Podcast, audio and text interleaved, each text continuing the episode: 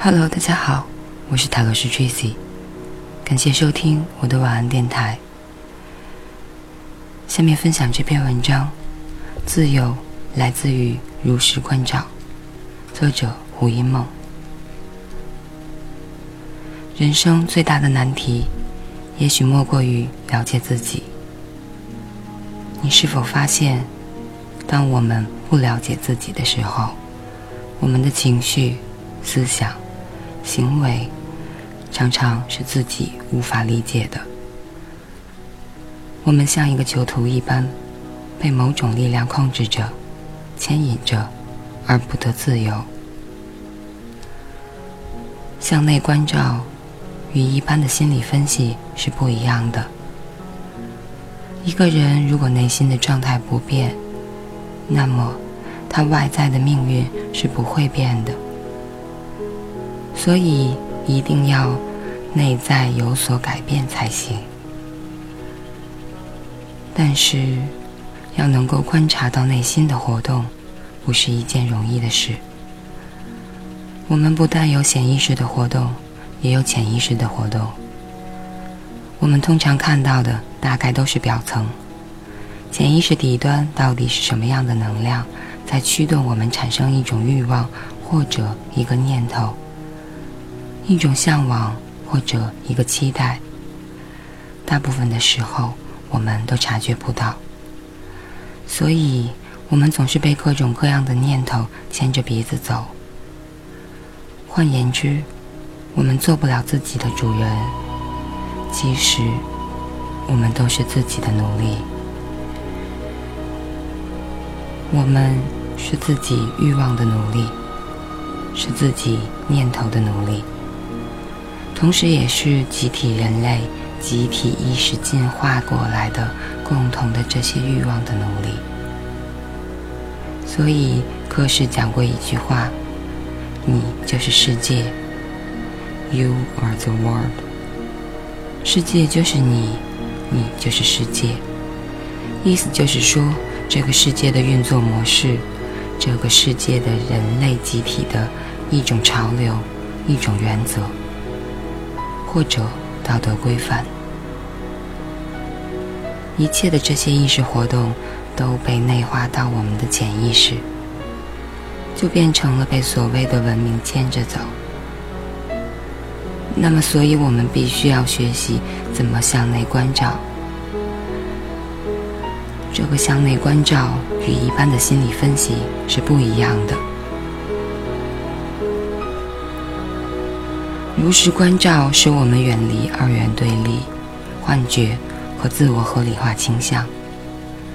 心理分析是一种，是用一种理论或者是一个既定的结论去观察自己、分析自己。那这个不叫如实观察，没有按照真实的情况单纯的去观察。这个叫做从一种理论去分析，其实。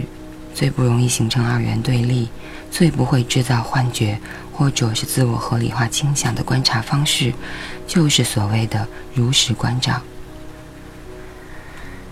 如实关照你出现的状况是什么，真相是什么，你就看着它好了。其实是很简单的，出现什么你就看着它。比如说，我现在出现一个嫉妒的心态。那我能不能立刻看到我的嫉妒？通常大部分的人是看不到的。我们在嫉妒别人的时候，脑子里就会立即产生一大堆念头。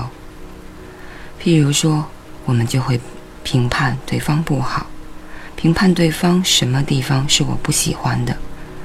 那事实上底端是一个嫉妒的情绪。通常我们会把我们的嫉妒合理化。很少有人会承认自己在嫉妒。我们会把嫉妒很快的转成一种批判，或者一种苛求，或者是一种对对方的不满意。可能里面是一种很单纯的嫉妒的能量，或者有时候我们产生了一个很深的恐惧。这个恐惧会非常快速的投射成一种什么期望。譬如对待伴侣，如果我们觉得自己的伴侣身上一些人格特质是我们很难掌控的，感觉到未来有可能会发展出外遇或是什么，就会牵动我们内心深处深层的不安全感。这个时候，我们很少能够百分之百的与这个恐惧共处，通常会立刻变成一种愤怒或指责。这个时候，我们就忘掉，其实底端是一个为这个人将来可能会变心的恐惧，对未知的恐惧。真正的成长或者修行，重点就在于。建立自知之明。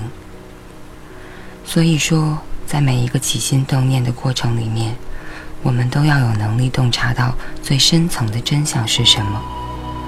这个就叫做观念头的本质。在佛家的修行里面，这个叫做加标签。比如刚才说的那个例子，当我对伴侣愤怒和指责的时候，我立刻可以看到这个。指责的底端是恐惧。再比如说，当我产生一个欲望，想买 LV 之类的名牌皮包的话，我立刻要看到这个欲望的底端是什么？是虚荣吗？这是从道德理论层面上来说的。虚荣底端是什么？匮乏，或者是低自尊，或者是低自卑。如果对于自己的每个念头都能如此如实关照的话，那我们就会变得了了分明，而且不需要运用到任何人发展出来的理论，只是如实的去观察自己最深的实相，这个就叫做真正的实修功夫。以上就是这篇，自由来自于如实关照。感谢大家收听，我是泰罗斯 Tracy，晚安，好梦。